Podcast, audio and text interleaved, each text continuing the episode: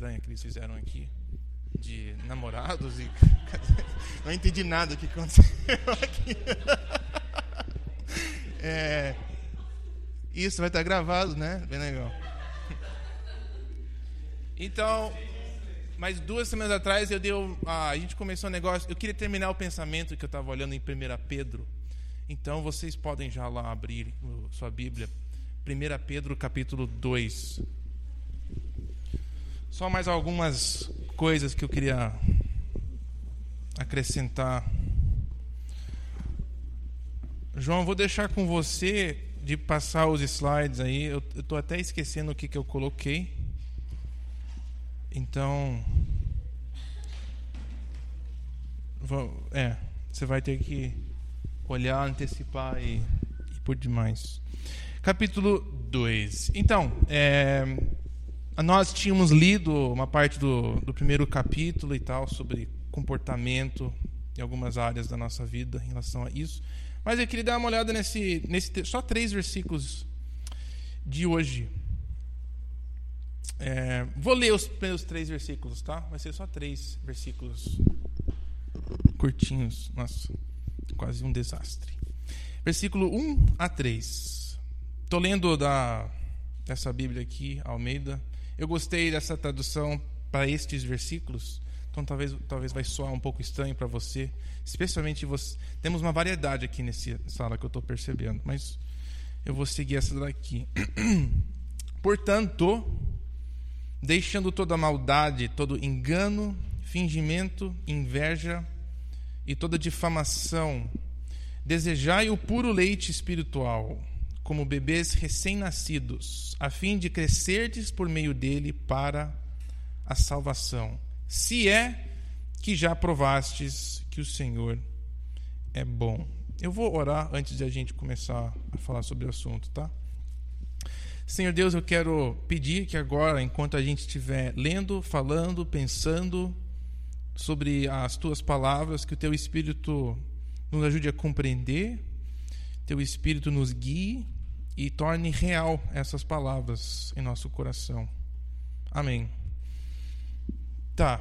Então, três versículos, né, curtos. E o que, o que me chama a atenção logo de cara é o versículo 2. É o único comando, na verdade, nesses três versículos. E o comando é desejai. Eu já acho isso meio estranho. Na verdade, eu não gosto do é, não gosto dos mandamentos na Bíblia que tem a ver com as emoções. Porque eu acho isso estranho, né? As emoções são uma coisa muito chata, né, de lidar. É chato às vezes você acordar já chato. Você dorme mal, você sonha mal e acorda já chateado com alguma coisa que você sonhou que nem é de verdade, mas você fica já se sentindo horrível, né? Por aquilo que você nem fez ou nem aconteceu os meus sonhos são ridículos porque às vezes eles são bem normais. E parece que foi de verdade aquilo. Nada, nada horrível acontece, mas é só uma coisa. Você fica em dúvida quando você acorda. Será que eu. Será que aquilo foi. Eu já sonhei que eu fui dormir. Aí quando acordo, eu fico em dúvida do que, que eu estou acordando. Se eu estou acordando no que eu acabei de sonhar ou se eu estou acordando na, na, quando eu fui deitar de verdade. Não sei se está fazendo sentido. Tá, um pouco. Mas estou plantando já essa, essa ideia. Talvez você sonhe hoje à noite em, em dormir. Aí você vai acordar sem saber se você ainda está no sonho. Louco, louco. Mas o, as emoções é uma coisa às vezes que a gente não consegue controlar, né? E já é difícil lidar com circunstâncias na vida. Já é complicado as escolhas que a gente tem que tomar durante o ano, durante o dia, durante os meses. Aí você adiciona emoções, às vezes, parece que vem do nada, né? Parece que vem um pensamento que você não teve há meses, chega na cabeça e não sai. E você fica com uma, uma sensação horrorosa, você fica chato, você fica cansado, você fica sem vontade de fazer nada. Ou é muito pelo contrário, você acorda maravilhoso, você quer fazer tudo e é muito mais do que você tem até capacidade de fazer naquele dia, se esgota. Então as emoções são estranhas. Então quando a Bíblia fala assim, desejai, como assim? Você quer que eu. Como, como que é isso, Pedro, que está escrevendo? Ou Deus, você quer que eu. Como é que eu vou produzir um desejo dentro do meu coração? Quando Deus fala, né, não mentirá. Tudo bem, eu consigo entender uma ação, né? Não roubarás, não matarás. Eu consigo, eu, é, em geral eu entendo, né? De me segurar, me parar de fazer certas coisas, mas sentimento eu não consigo produzir. Deus falando, me ame agora com todo o seu coração. Ninguém falando isso para mim funciona. Eu falando para as pessoas não funciona. Seria legal se funcionasse. Me ame, vem cá. Não funciona assim, né? Com ninguém. E Deus exigindo sentimentos da gente. Eu sempre achei isso meio estranho, né? Esse tipo de pedido de Deus. Pedidos assim de valorizar certas coisas. Como é que eu vou criar isso dentro de mim? Então esse esse mandamento assim é estranho, versículo 2, né? Desejai o puro leite espiritual. Sim, Deus, eu quero desejar, eu quero querer isso, mas eu não sei como é que eu vou querer isso. Quem que não quer certas coisas que a Bíblia fala? Quem que não quer melhorar a sua vida? Quem que não quer andar mais próximo com Deus? Quem que não quer ter uma vida de oração talvez um pouco, sei lá, mais fervorosa? Quem que não quer querer ir para a igreja mais? Quem que não quer estudar mais? Quem que não quer né, essas coisas? Mas como é que a gente deseja mais? Como é que a gente cumpre um tipo de mandamento deste? Então vamos ver se a gente consegue extrair alguma coisa deste trecho. E essa é a minha lógica. Como é que a gente faz isso? Né? Então, eu vou, na verdade, o pensamento, ele é, nós vamos começar do 3, ir pro 2 e terminar no 1. É engraçado como ele vai tipo que para trás. A lógica aqui, apesar de estar escrito dessa forma, a lógica do pensamento começa no, no versículo 3. Eu não sei o que, que eu tenho aí, João. Se é legal. É, viu? Legal. A lógica é assim, o versículo 1, na, de fato. É, portanto, se é que você já provaste que o Senhor é bom. Se você já provou que o Senhor é bom, na verdade, esse é o primeiro pensamento. Ele falou algumas coisas no final do capítulo 1. Se você já nasceu de novo, se a palavra de Deus já te transformou, já teve um encontro com Deus, Jesus, então, se é que você provou que Ele é bom. Uma frase que vale a pena só. Assim, ela vem do Salmo 34, como está escrito ali vem do Salmo 34 e é Davi falando. Davi falando como o Senhor é bom. Ele falando isso porque ele tinha fugido lá de Saul e tive, teve que fingir que ele estava louco perante um rei filisteu e deu certo. Ele foi livrado daquela dificuldade. E ele fala: Nossa, vale a pena a gente sempre agradecer a Deus, porque Ele é bom. Vale a pena, se você não sabe, sempre louvar a Deus. Por quê? Porque Ele é bom. Aí ele fala: Olha o que aconteceu comigo foi assim e tal. E ele promete no final que Deus vai sempre tomar conta dos seus. Não é que eles vão ser isentos de dificuldades, mas Deus está perto, especialmente daquele que está numa dificuldade.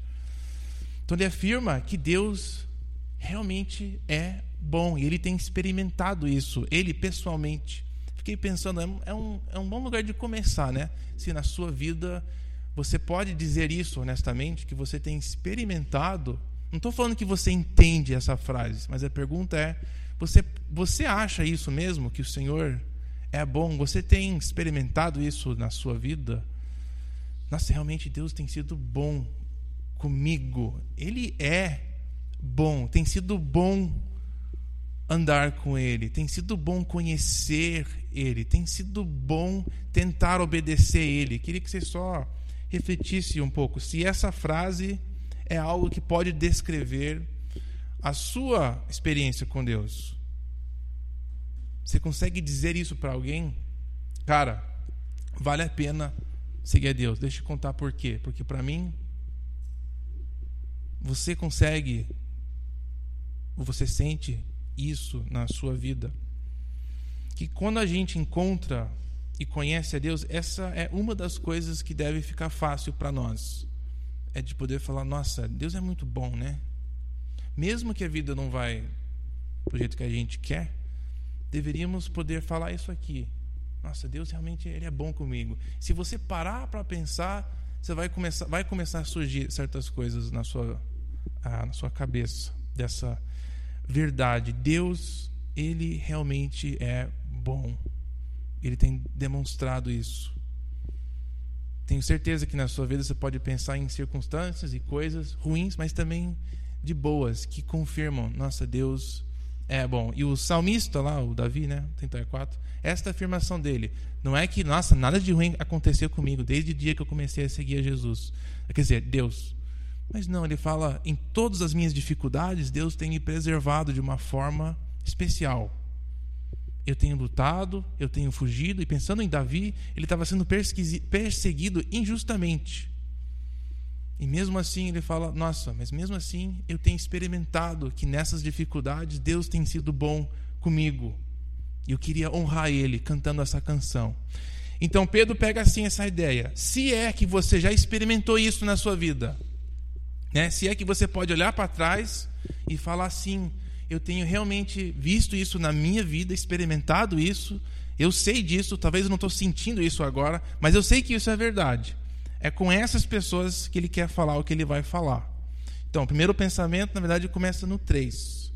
Né? Se é que você experimentou que Deus é bom, aí o versículo 2. Se você é uma dessas pessoas, ele fala o seguinte: você é bom, você deve desejar então o leite puro, espiritual, que nem um bebê recém-nascido, a fim de crescerdes por meio dele para a salvação.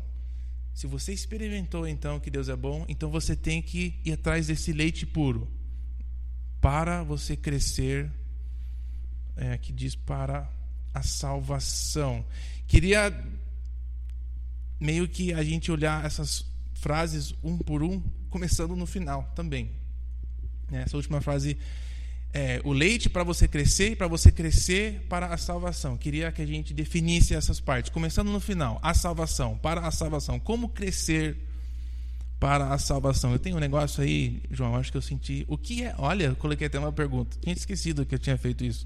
O que é que crescimento para a salvação significa, né? Antes de a gente identificar as outras coisas, queria olhar essa frase: crescer para a salvação. O que, que é isso? O que, que ele quer dizer com crescer para a salvação? É, a salvação, né, quando a gente fala isso, talvez a gente usa tanto, né, palavras que a gente usa bastante, às vezes a gente não reflete tanto no significado delas. Mas o jeito que ela está sendo usada aqui não é um momento. Ele não está se referindo a uma ideia, um momento só está falando que a nossa salvação, o que Jesus nos, o que Jesus nos oferece é um processo. A salvação, quando a gente é salvo, nós estamos iniciando um processo. É, eu acho que é bem semelhante a pensar tipo um casamento, tá? O, quando você casa, você está começando algo, né? Você não terminou de casar. No sentido de, ah, eu casei agora, terminei isso, agora vamos para outra coisa. O casamento, o dia do casamento é um início de um processo que vai encaminhando, né? Quando você casa, não é assim, nossa, finalmente agora nós estamos juntos. Na verdade, é o início de você estar junto, né? Formalmente, oficialmente, seriamente com alguém. É o início de você se conhecer, com alguém que tem um alvo né, final, que tem um objetivo final. Então, semelhantemente, a salvação, quando a gente conhece a Deus, quando Ele nos salva, isso é, é o início da salvação. É o início de um processo, semelhante ao casamento. É o início de uma nova vida, um caminhar que vai mudar com o tempo. Né? Você tem que crescer dentro daquele relacionamento, crescer na intimidade e vai ter dificuldades e tal mas ela está caminhando, ela não fica do mesmo jeito. Pelo menos não deveria.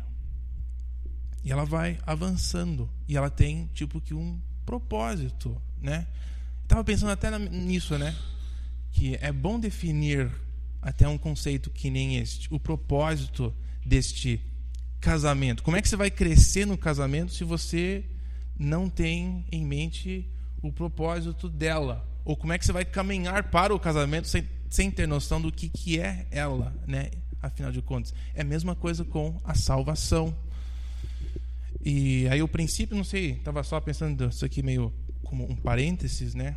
Pensando em um dos problemas que a gente está vendo de pessoas com casamento, um dos problemas é que a gente não sabe por que, que existe isso, né? Por que, que as pessoas estão casando? E quando a gente casa só porque a gente quer, vai dar um problema, porque Deus não fez casamento para você apenas querer ele. Ah, você quer isso? Vou te dar um negócio legal. Tá aqui, Adão, casamento. Não foi bem assim, né, a, a lógica. Umas coisas que a gente vê muito claro na Bíblia é que o casamento serve para um propósito. Deus equivale o casamento com o relacionamento que ele quer ter com a humanidade, no sentido de intimidade, de união, né? É para ser uma representação da vida que Deus quer ter com a gente. Então ela tem que ter esse objetivo e tem que caminhar neste objetivo e crescer nesse objetivo se ela vai funcionar e fazer. E quando ela desvia desse propósito, aí começa a dar os rolos, né, das nossas próprias vontades e outros problemas. Mas esse foi o objetivo que Deus tinha colocado em ter criado e formado um negócio chamado casamento, esse processo, né? E a mesma coisa com salvação. Salvação não foi algo assim, ah, eu quero tirar essas pessoas do inferno, porque senão elas vão ficar lá e vai ficar um cheiro horrível aqui no céu, o inferno lá embaixo, todas as pessoas cozinhando lá para sempre, aquele cheiro vai chegar aqui. Não teve, sabe, o, o, propósito de Deus em salvar pessoas não foi apenas isso. Também não foi apenas porque ele, nossa, eu gosto tanto de Dimas, eu não queria que ele ficasse queimando para sempre, então vou salvar ele. Esse também não é o objetivo de Deus em salvar. A salvação não tem objetivo final em nós mesmos, nossa libertação, nossa felicidade. Salvação, uma das coisas no processo de salvação que nós vamos indo aprendendo, é que Deus nos salva para ser fiel a Ele mesmo. Eu não tenho nada nisso aí, né, João? Qual que é o próximo negocinho aí? Nossa, como é que. Eu, eu, sério, eu tava só sentindo que era isso. Deixa eu ver aqui se. Aqui eu esqueci de escrever as anotações. É, então, uma das coisas que a gente vai ver na salvação, que é bom nós compreendermos, uma coisa que nós vamos crescer na salvação, que diz ali, nós vamos crescer nesse conhecimento de que Deus nos salvou porque Ele estava sendo fiel a Ele mesmo. Ele estava sendo fiel a uma promessa que Ele fez. E parece meio estranho pensar assim, mas na verdade tem muito conforto nessa mensagem, nesse conceito, que Deus nos salvou por causa dele, por causa da fidelidade dele. Deus nos trata, ele trata a gente de acordo com o caráter dele. Isso é muito legal porque ninguém é assim. Muitas vezes a gente, muitas vezes não, quase toda vez a gente trata as pessoas de acordo com como elas nos tratam. Como a gente foi tratado ou não foi tratado. A gente trata as pessoas do jeito que a gente pensa que elas merecem, né? E Deus não é assim com a gente. Esse não é o tipo de Deus que a gente tem. Deus não vai nos abençoar só porque a gente conseguiu, durante nosso pouco de tempo aqui na Terra, a ser um pouquinho melhor do que éramos antes. Pressão horrível, você, nossa, se eu melhorar minha vida assim. Gente, você vai melhorar a sua vida se esforçando o máximo. Só assim, ó, em relação verdadeiramente ao caráter de Deus. Vai ser um pouco, vai ser boa essa mudança. Mas em relação a fazer Deus querer, ele não está querendo, agora ele quer querer mais te abençoar ou te tratar melhor, não vai ser assim. Porque Deus não é assim. Ele não nos salvou assim. Não salvou para ficar brincando com você. Vamos ver se ele melhora agora, eu vou né, agir diferente. Não, Deus, ele é bom por natureza, por caráter, e é assim que ele nos trata. Ele nos salvou porque ele prometeu que ele iria salvar. Ele prometeu que se a gente cria, ah, criasse, se a gente cresce no seu filho, aceitasse, ele iria se comprometer com a gente. E selou. E ficou assim. Não tem como. Mesmo a gente desviando, sendo chato, ignorando o cara, ele vai ser misericordioso. Mesmo a gente esquecendo ele por um tempão, a gente querer voltar, conversar com ele, ele vai estar pronto para nos ouvir. Não vai ficar assim, não, agora não, cara. Não, você ficou uns três anos, agora você vai sofrer até eu tiver com vontade de falar com você. Não, Deus a gente é assim, mas ele não é assim. E crescendo na salvação é crescendo é, nessa verdade, é crescendo entendendo melhor que isso é o caso, que Deus é assim. Então, se você experimentou que Deus é bom, uma coisa que Ele quer é que você cresça no conhecimento dessa verdade, que Ele nos trata de acordo com o caráter dele, não com as nossas habilidades ou os nossos atos. Ele não vai. É, né, a gente pensa que a gente pode, não sei, adquirir algo dele se a gente orar mais. Se eu ficar orando todos os dias, eu vou forçar ele a fazer a minha vida bem melhor. Não, a gente crê que a gente pode mudar certas coisas, mas em termos do jeito, a disposição de Deus a nós, é por fé em Jesus que nós temos acesso a todas as promessas de Deus. É porque ele se prometeu com a gente. Então, crescer, um dos sentidos de crescer na salvação é que nós vamos conhecer isso, essa verdade. A segunda coisa de crescer na salvação é que nós vamos vendo que o final, qual que é a finalidade de salvação, né? Afinal, se não é apenas não ir para o inferno, por que, que Deus salvou você? Por que, que Ele me salvou? Você tem uma, uma ideia?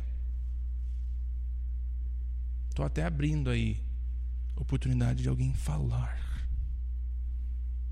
Se não falar, tudo bem. Né? Qual que é o propósito? Deus, primeiro, nos salva de acordo com a sua promessa. E segundo, ele nos salva para alguma coisa, para fazer alguma coisa. Ele quer alguma coisa. Ele não, não salvou aleatoriamente, né? Não foi só. Jesus estava conversando lá com os anjos e alguém teve uma ideia. Vamos salvar a humanidade? Não. Não foi aleatório.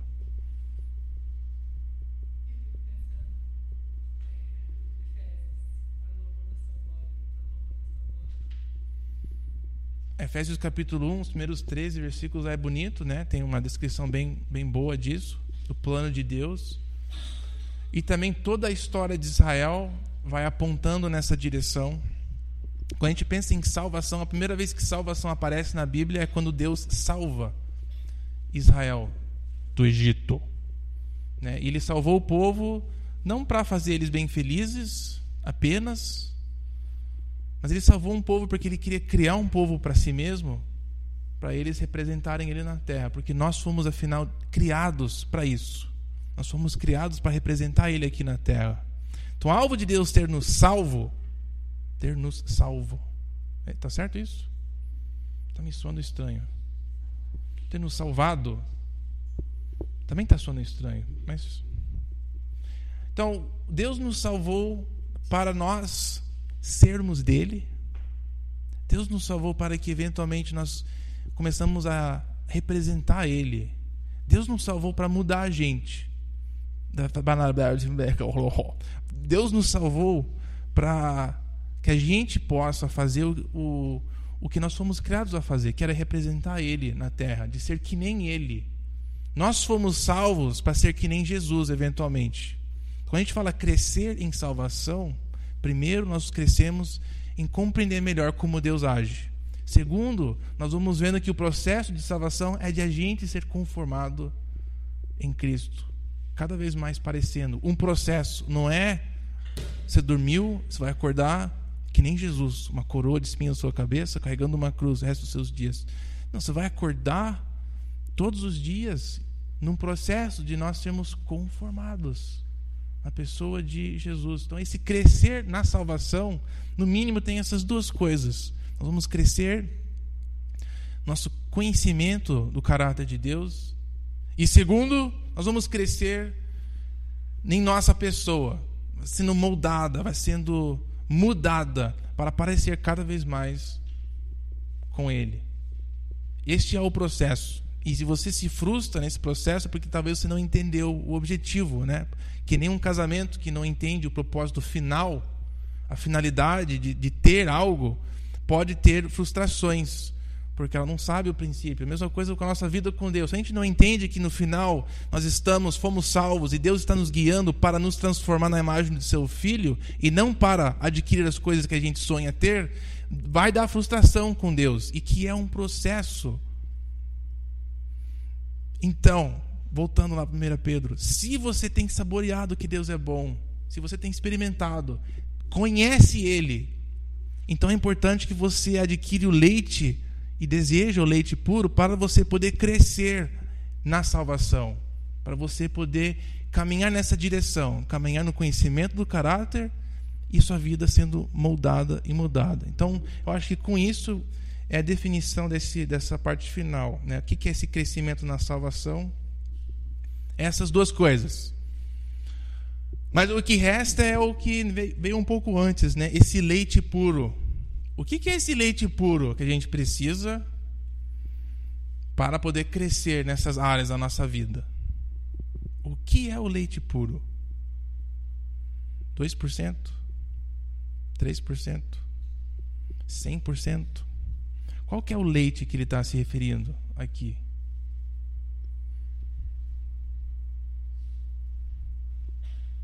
Se você conhece que Deus é bom, tem experimentado, então é bom que você cresça na salvação, né, no conhecimento do caráter de Deus e na formação do seu.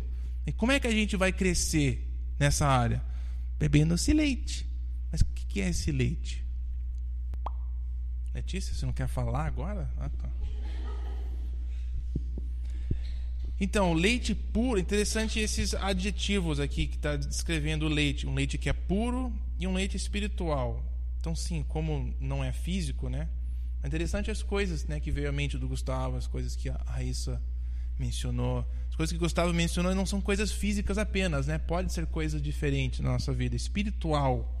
A origem não é humana.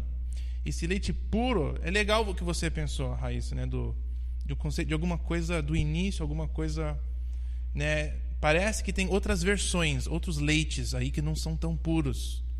Se você quer crescer, procure o leite puro espiritual. Parece que está se referindo a alguma coisa que né, tem outras versões falsas. E existe muito disso no mundo, mas coisas falsas oferecidas a nós que não produz crescimento para o cristão. Então, é, procure a desejar esse leite puro. Agora, é, dentro do nosso texto, tem uma coisa aqui que eu acho que indica para a gente né, a pensar o que é que ele está querendo se referir. No versículo 3, o que a gente já leu, se você provaste que o Senhor é bom, é interessante essa palavra provar.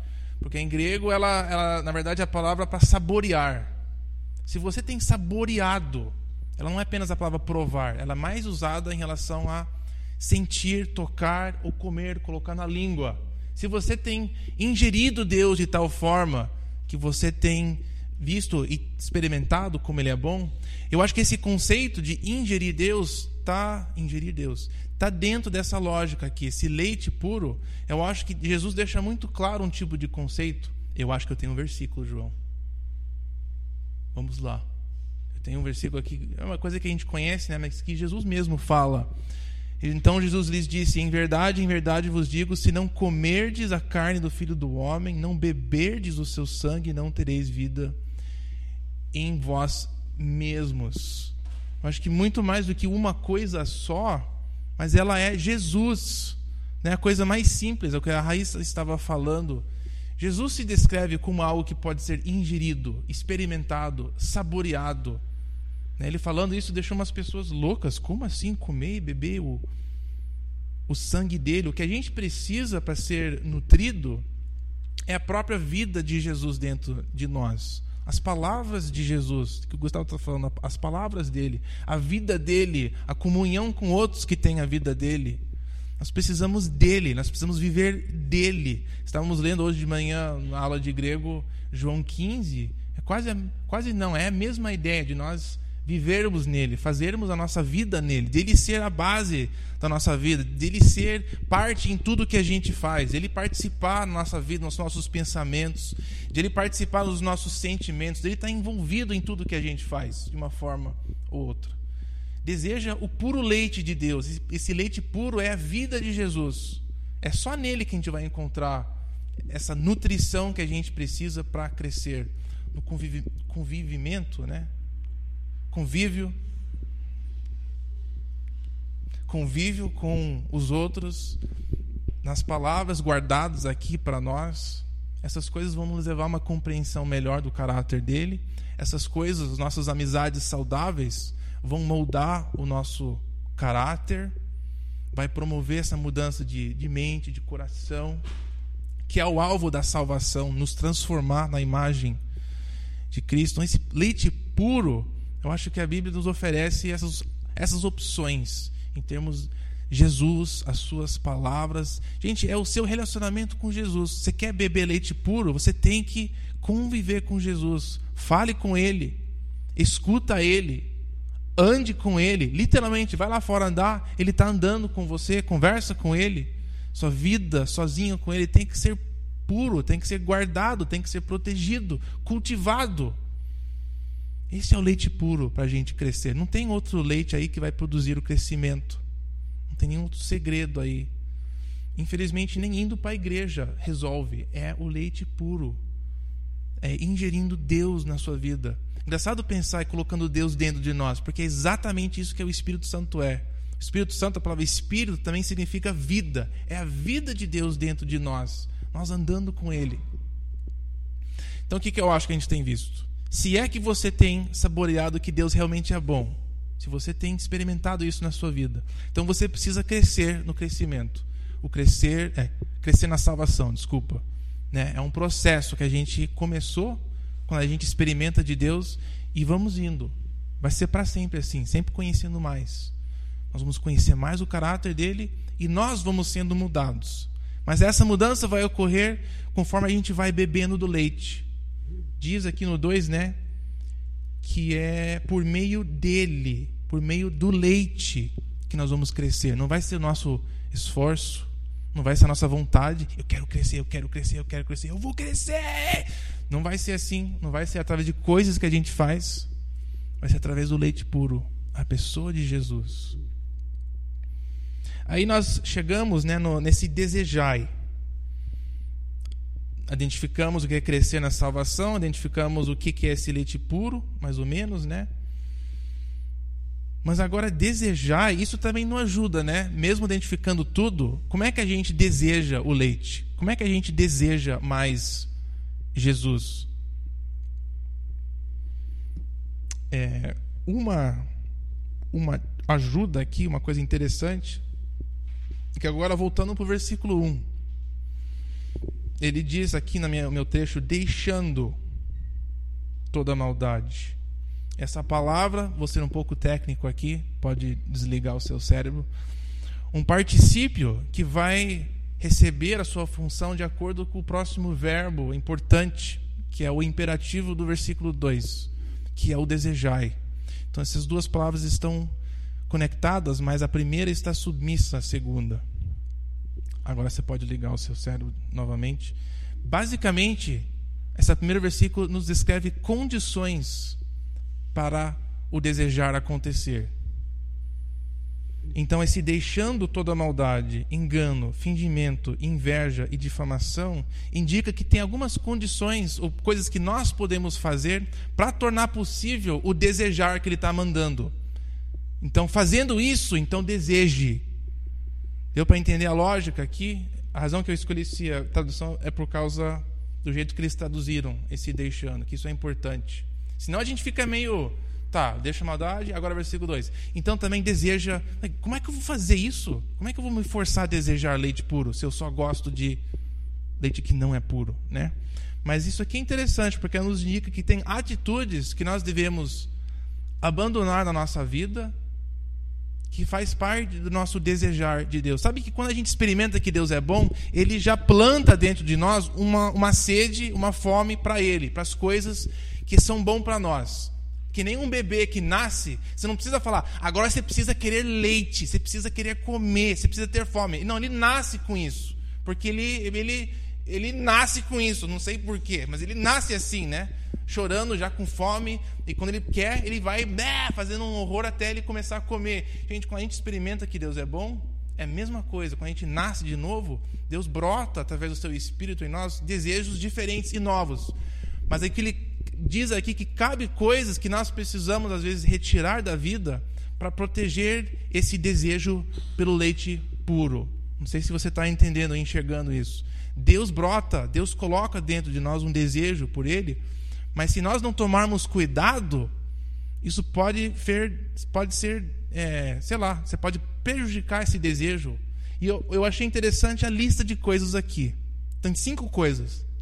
Das cinco, uma é bem estranha, mas tem quatro, todas são interessantes. Eu acho que eu até coloquei uma por uma aqui, eu vou tentar indo. É... Não, esse aí pode pular. Aí, vamos voltar no final. Eu coloquei a lista aqui, a maldade, a primeira, achei interessante a definição. É uma, é uma vontade de machucar.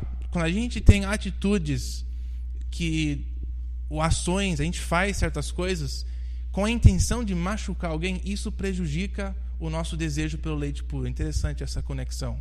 Nossa vida relacional com outras pessoas, a família, amigos, pode prejudicar o seu desejo pelo leite puro, que é Jesus.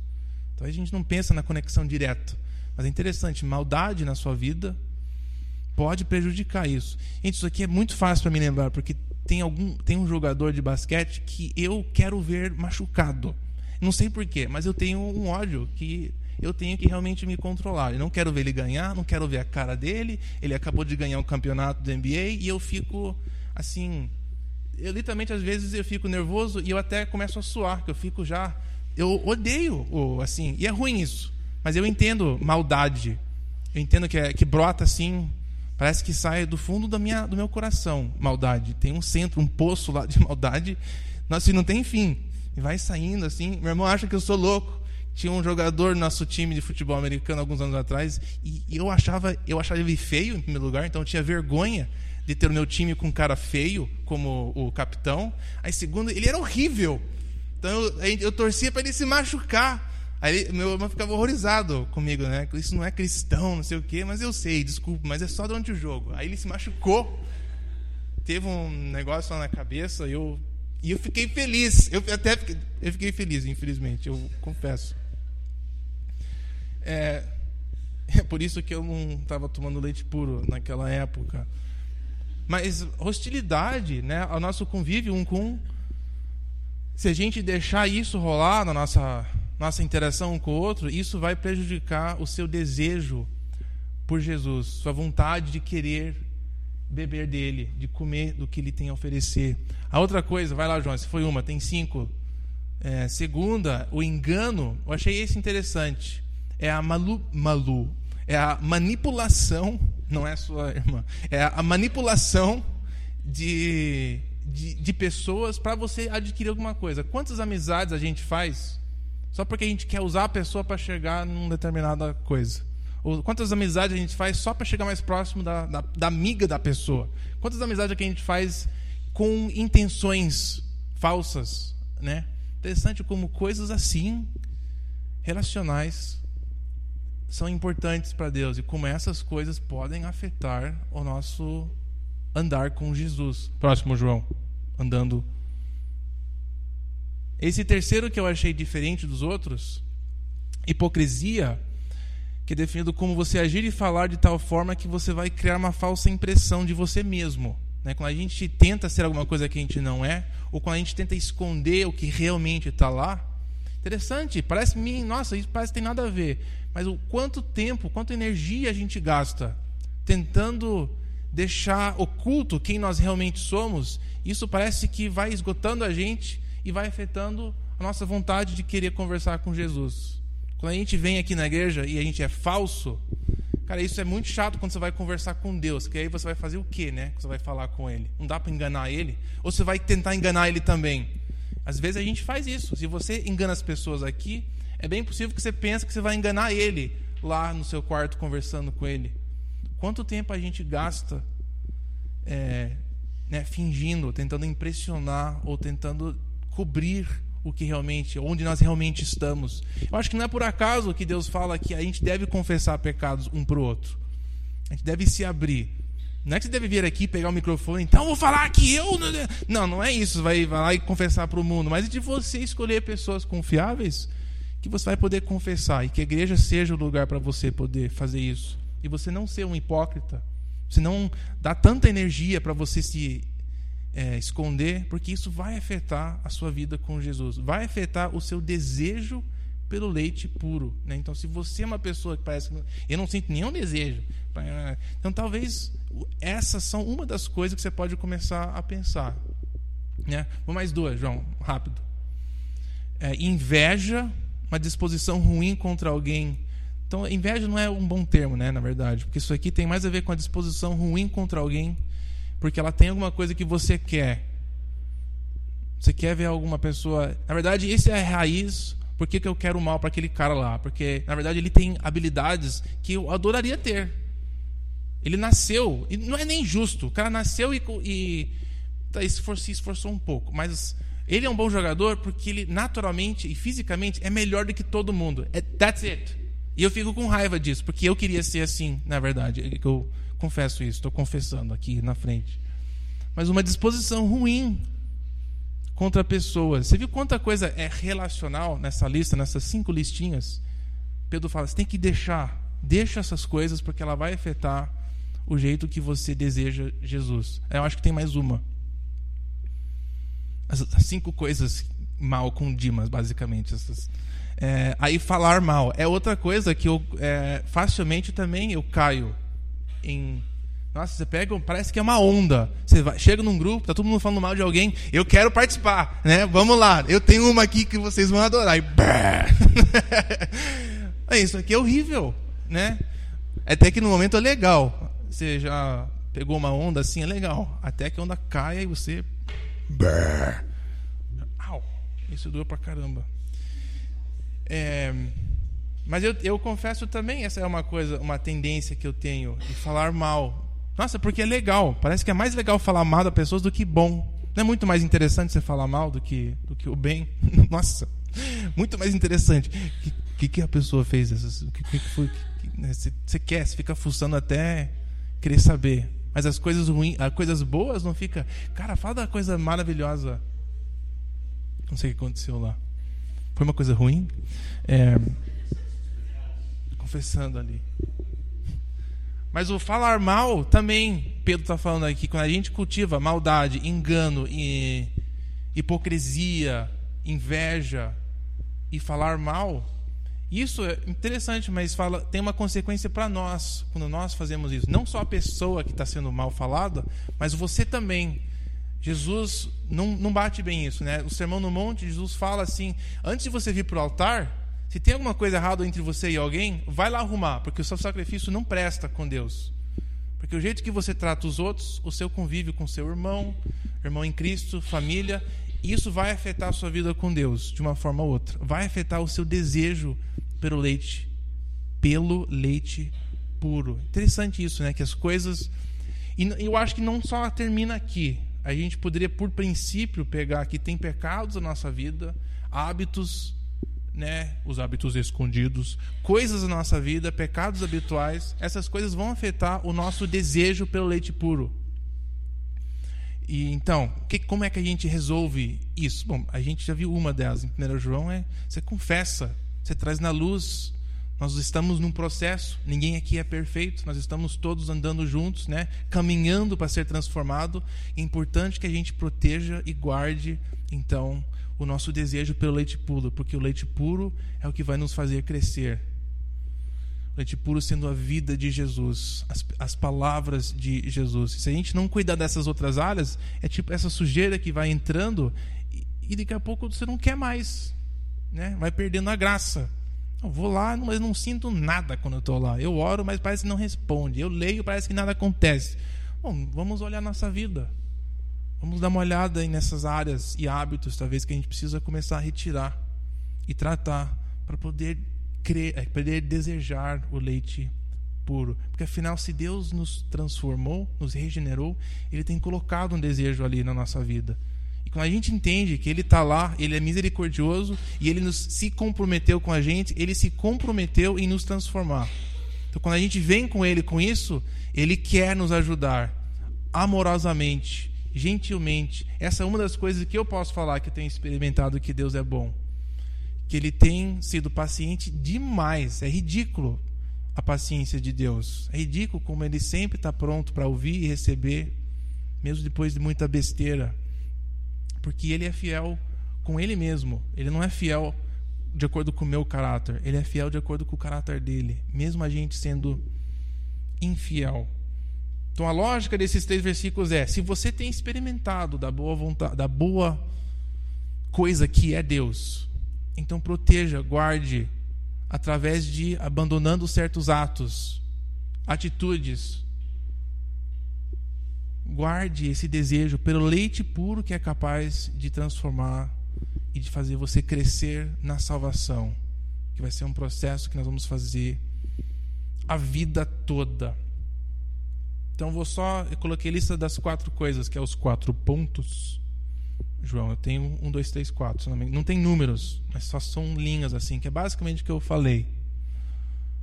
Provar que Deus é bom é. é. Vamos lá, próxima. Isso aí já foi repetido. Salvação é um processo. Não, isso tá bom. Salvação é um processo. Não é uma coisa que acontece uma vez, um dia, pronto, acabou. É uma coisa que começa e vai. Na verdade, para sempre. Não vai ter fim. Nós sempre estaremos conhecendo o Deus infinito. Próximo, João, agora pode. Só em forma de a gente lembrar. Ele é o leite. A pessoa dele é o leite. A sua vida com ele é muito importante para o seu conhecimento, ah, crescimento. Próximo, João. E o último esse sede ela é afetada por atitudes e comportamentos nossos. Mesmo atitudes que parecem que são aleatórias, ela, ela é afetada né, por coisas de fora. É bom você tomar conta disso. Né, seu, isso é onde você se encontra. A pergunta inicial que a gente fez, como é que a gente obedece um mandamento de desejar? Bom, ele, eu acho que nos, nos diz que ele ele toma conta da parte mais difícil, que é de colocar o desejo dentro de nós. Agora, ele nos dá algumas responsabilidades de filtrar certas coisas na nossa vida e de abandonar certas atitudes, como as cinco que a gente leu, para manter esse desejo forte. 1 Timóteo, 2 Timóteo tem uma frase bem interessante que Paulo fala para ele: fique colocando lenha nesse fogo que está dentro de você, mantenha vivo as chamas.